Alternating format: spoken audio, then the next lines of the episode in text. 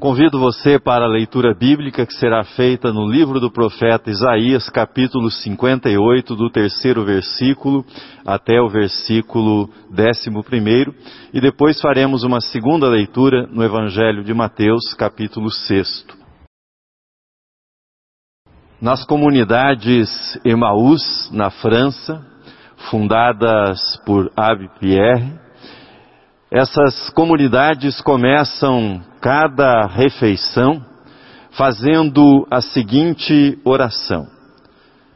Assim oram: Senhor, ajuda-nos a procurar pão para os que têm fome e a procurar fome para os que têm pão. Senhor, ajuda-nos a procurar pão para os que têm fome e a procurar fome para os que têm pão. Com essa oração, quero colocar sobre a mesa, nesta manhã, para nossa reflexão, dois assuntos indigestos para o cristianismo contemporâneo: a fome e o jejum.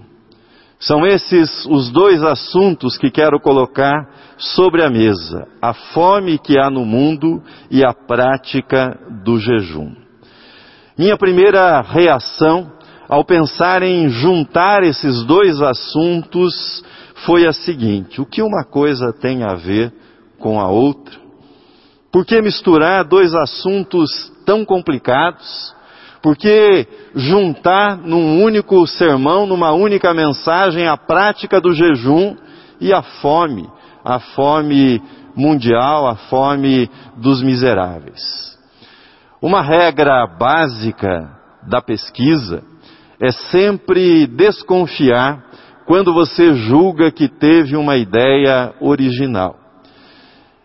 E fazendo isso, além do nexo, além do elo já estabelecido pelo profeta Isaías entre o jejum e aqueles que padecem da fome, fazendo esse exercício da desconfiança, eu descobri que não era, obviamente, o primeiro a unir esses dois temas, o tema da prática do jejum e o tema da fome, daqueles que carecem de alimento por não terem recursos para adquirir esses alimentos. Numa pesquisa rápida na história da igreja, encontrei as seguintes referências que unem esses dois temas. Por exemplo, o pastor de Hermas, num texto escrito 150 anos na era apostólica, ele fez o seguinte comentário: No dia do teu jejum, deverás avaliar o montante da despesa que terias feito nesse dia com a tua comida, e dá-lo-ás a uma viúva, a um órfão ou a um necessitado. Assim, tu te privarás para que outro possa usufruir da tua abstinência. Um monge chamado Paládio, um dos integrantes do movimento monástico conhecido como Padres do Deserto, ele afirma: no dia em que jejues, calcula a despesa da comida que economizaste jejuando e dá o valor a um pobre estrangeiro, a uma viúva ou a um órfão. E o maior dos pensadores cristãos, Agostinho, bispo argelino, que viveu no quarto e no quinto séculos da era cristã, assim escreve: É o próprio Cristo que tem fome, que ele receba então o que o cristão se privou por causa do seu jejum que a voluntária privação do rico se torne a abundância necessária do pobre. De um lado, senti-me aliviado ao saber que outros, Hermas, Paládio, Agostinho, já colocaram sobre a mesa da fé cristã esses dois temas, a prática do jejum e aqueles que padecem pela fome. Por outro lado, senti-me ainda mais desafiado a reunir numa única mensagem esses dois temas tão delicados. E o faço sob o seguinte título: Um jejum e muitas fomes. Um jejum e muitas fomes. O jejum como fome de Deus. O jejum como fome de Deus. O jejum foi praticado por Jesus, foi praticado por Moisés, foi praticado por Daniel, foi praticado por Elias, foi praticado por João Batista, foi praticado por Davi, por Esté. Muitos personagens bíblicos são mencionados como pessoas que praticavam o jejum. Mas que jejum é esse? O que é o jejum bíblico? É a abstenção parcial ou total de alimentos com a finalidade de buscar, de fortalecer a sua comunhão com Deus. O jejum bíblico mais comum é aquele que se inicia com o pôr do sol e vai até o nascer do sol do dia seguinte. O jejum é um mandamento? Não. Jejuar não é um mandamento na categoria dos dez mandamentos. Jejuar não é um mandamento, mesmo porque determinadas pessoas com certos problemas de saúde têm limitações, têm restrições para a prática do jejum. O que é então jejum? Jejum é um ato de humildade, o jejum é um ato de consagração pessoal da vida. Ele deve ser voluntário, nunca deve ser feito por qualquer motivação que não seja o desejo de proximidade com Deus, o desejo de comunhão com Deus. Jesus, no texto que nós lemos no Evangelho de Mateus, foi muito claro a respeito daquilo que é a essência do jejum, daquilo que deve estar na motivação daquele que jejua. Por exemplo, a discrição. Jesus diz: quando você jejuar, seja discreto. Segundo Jesus, um dos problemas dos fariseus, fosse com o jejum, com a oração ou com a prática da, das esmolas, era o exibicionismo.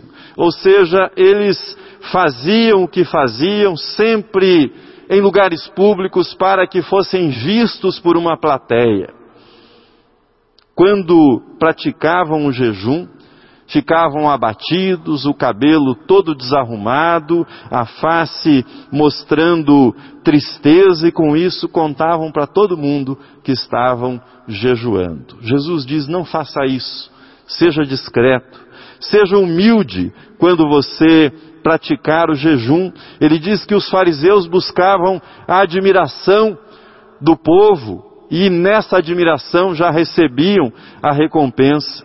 Jejum é reconhecimento da nossa pecaminosidade, isso é feito diante de Deus, é entre você e Deus. No jejum bíblico não há lugar para vaidade, menos ainda para comparar-se a outras pessoas, julgando-se superior àquelas pessoas que não jejuam. Jesus também tocou no tema da sinceridade. Ele diz: Tu, porém, quando jejuares, unge a cabeça e lava o rosto com o fim de não parecer aos homens que jejuas, e sim ao teu Pai em secreto, e teu Pai que vem em secreto te recompensará. O oposto da sinceridade é a hipocrisia. É jogar pra, para a plateia. Isso não tem valor diante de Deus. O jejum é fome de Deus, é fome do conhecimento de Deus, é fome da palavra de Deus, é fome de intimidade, de proximidade com Deus, é fome das realidades celestiais que nos envolvem, é a convicção que Deus vê o coração. De nada adiantará um estômago vazio de alimento, vazio de comida e um coração cheio de vaidade, cheio de soberba, cheio de arrogância. Deus vê o que está no coração e é isso que tem valor diante de Deus. Jejum como fome de Deus. Mas o jejum também é fome de justiça. Pouco antes do ensino que nós lemos no Evangelho de Mateus, a respeito do jejum, nós temos o registro das bem-aventuranças ditas por Jesus. E lá nas bem-aventuranças nós encontramos a seguinte bem-aventurança: Bem-aventurados os que têm fome e sede de justiça, porque serão fartos. O jejum é um movimento na direção de Deus. É uma fome de Deus. É uma fome do conhecimento da palavra de Deus. Mas o jejum é também uma fome de justiça, uma fome por justiça. Isto é dito com todas as letras no texto do profeta Isaías, que lemos ainda há pouco, quando Deus diz por meio do profeta: Porventura, não é este o jejum que escolhi, que soltes as ligaduras da impiedade, desfaças as ataduras da servidão, deixes livres os oprimidos e despedaces todo jugo? Porventura, não é também que repartas o teu pão com o faminto e recolhas em tua casa os pobres desabrigados? E se vires o nu, o cubras, e não te escondas do teu semelhante? Porventura, não é este o jejum que eu escolhi? Fome, fome de justiça, diz o Senhor. O profeta não estava condenando, o profeta não estava menosprezando, dizendo ser inútil a prática de se abster de alimentos por determinado período. Não, não é um menosprezo, dizendo, olha, essa prática é uma coisa inútil, o que interessa é a justiça. Não. O que o profeta está fazendo é enfatizando que esta fome de Deus, que se expressa no jejum, não pode ser separada da fome de justiça, da fome de solidariedade. Quando você sente fome, quando você está com fome, você vai atrás de alimento, vai atrás de comida. Abre a geladeira, olha o que tem lá dentro da geladeira para comer, ou você abre um aplicativo no celular, um dos muitos aplicativos para se pedir comida nos nossos dias, e se estiver com muita fome, depois de fazer o pedido, você fica acompanhando ainda quanto tempo falta para a comida, para a entrega chegar lá no portão do seu prédio, chegar na portaria do seu prédio ou no portão da sua casa. Quando você tem fome, você sai da passividade. Quando você tem fome, você vai atrás, você precisa movimentar-se, ainda que o movimento seja esse do dedo na tela, né, correndo a tela e depois de ir até a portaria do prédio buscar a comida. Isaías está dizendo: quando você tem fome de justiça, você vai atrás, você corre atrás, você se empenha pela justiça, você faz alguma coisa pela justiça.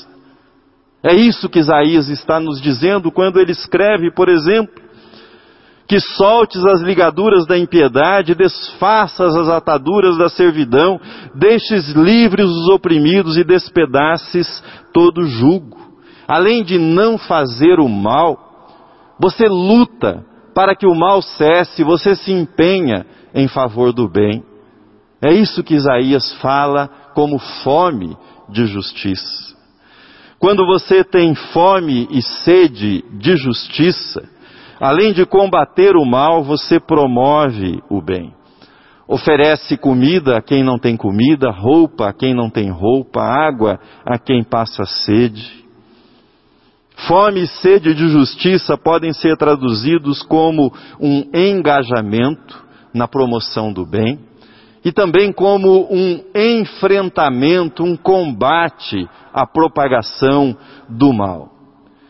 Na linguagem dos nossos dias, nos termos que são utilizados na atualidade, diria para vocês o seguinte: não basta não ser racista, é preciso ser antirracista.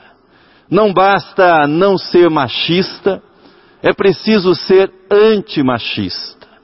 Não basta que você não seja corrupto, é preciso ser anticorrupto ou anticorrupção. É preciso que haja um empenho da nossa parte em combater aquelas práticas que são maléficas, que causam danos às pessoas. Nós saímos da posição confortável na qual nós dizemos: ah, isso não é comigo porque eu não faço esse tipo de coisa. E assumimos uma posição dizendo claramente que nós não participamos, nós não apoiamos essas práticas na sociedade na, da qual nós fazemos parte, da qual nós participamos, da qual nós somos integrantes.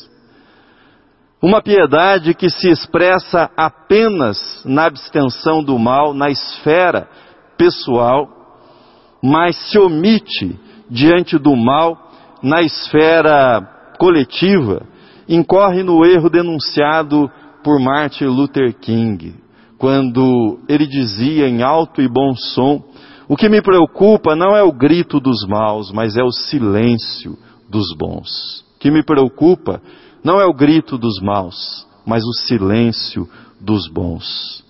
A fome de justiça produz ações de engajamento na promoção do bem e no enfrentamento daquelas práticas que são práticas que fazem com que o mal seja perpetuado na nossa sociedade, no nosso tempo.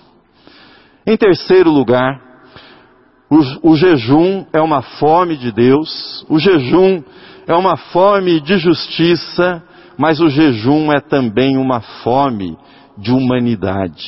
Fome de humanidade. O primeiro sentido da ligação entre jejum e a fome de humanidade é o seguinte: o jejum nos lembra, o jejum me lembra que sou humano. E o jejum faz isso num nível essencial, num nível que eu diria básico da nossa vida, no nível mais básico, ou seja, no nível biológico.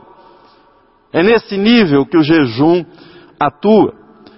O jejum me lembra que eu sou da terra, que eu não sou anjo, sou da terra, deste lugar.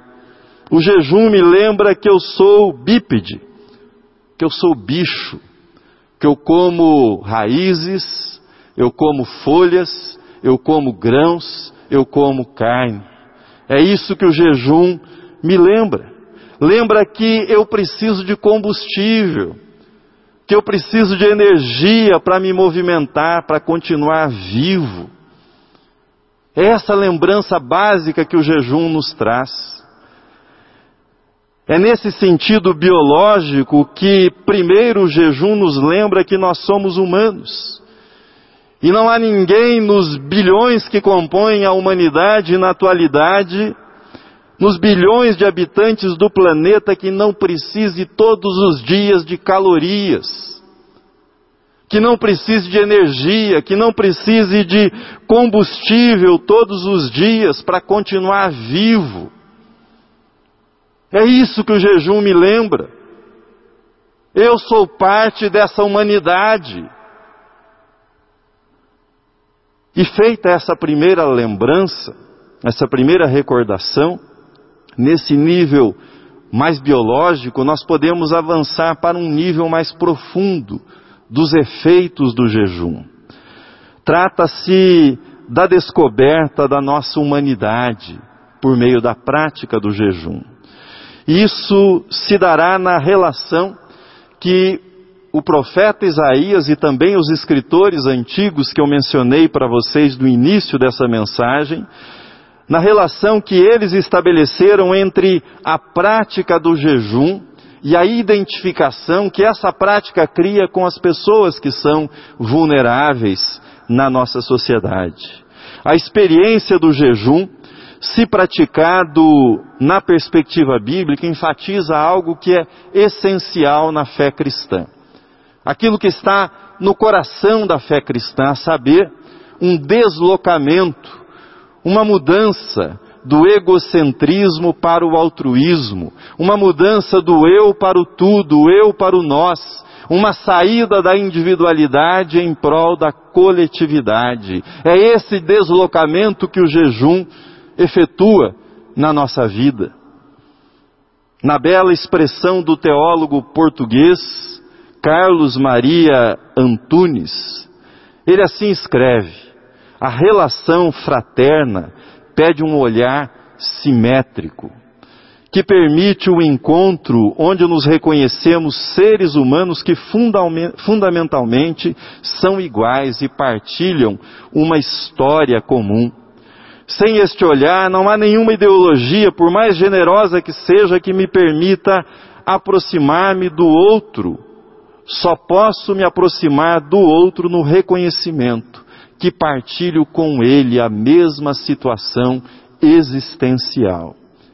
E preste atenção nessa última frase. Ele diz: Eu não me faço irmão do outro, descubro-me irmão do outro. Eu não me faço, eu me descubro irmão do outro. A pobreza de pão é uma das muitas pobrezas da humanidade. É verdade que é filha da pobreza de justiça, é filha da pobreza de compaixão, é filha da pobreza de empatia. É verdade. O jejum traz o reconhecimento.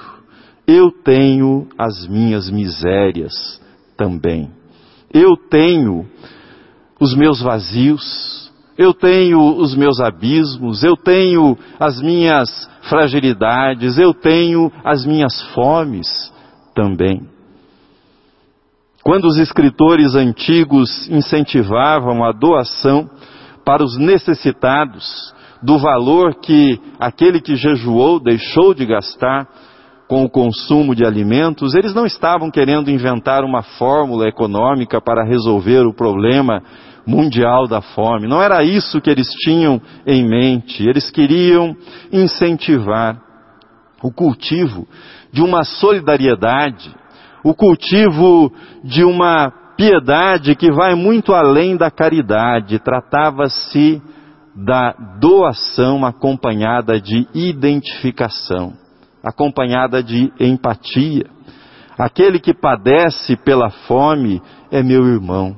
Aquele que padece pela fome é alguém como eu, que partilha da mesma natureza que eu. O jejum, enquanto experiência sentida no estômago, no estômago vazio, no corpo, o jejum, enquanto esse tipo de experiência toca áreas profundas, profundas da nossa existência, do nosso ser. A minha fome me aproxima da fome do outro. A experiência do jejum tem o potencial de revelar-nos o sentido mais autêntico da solidariedade. Só o homem ou a mulher pobre que existe em mim, que existe em cada um de nós, pode encontrar o outro na sua pobreza. A compaixão, ela não é possível a partir de um olhar desnivelado, de um olhar de cima, de um olhar de superioridade, não.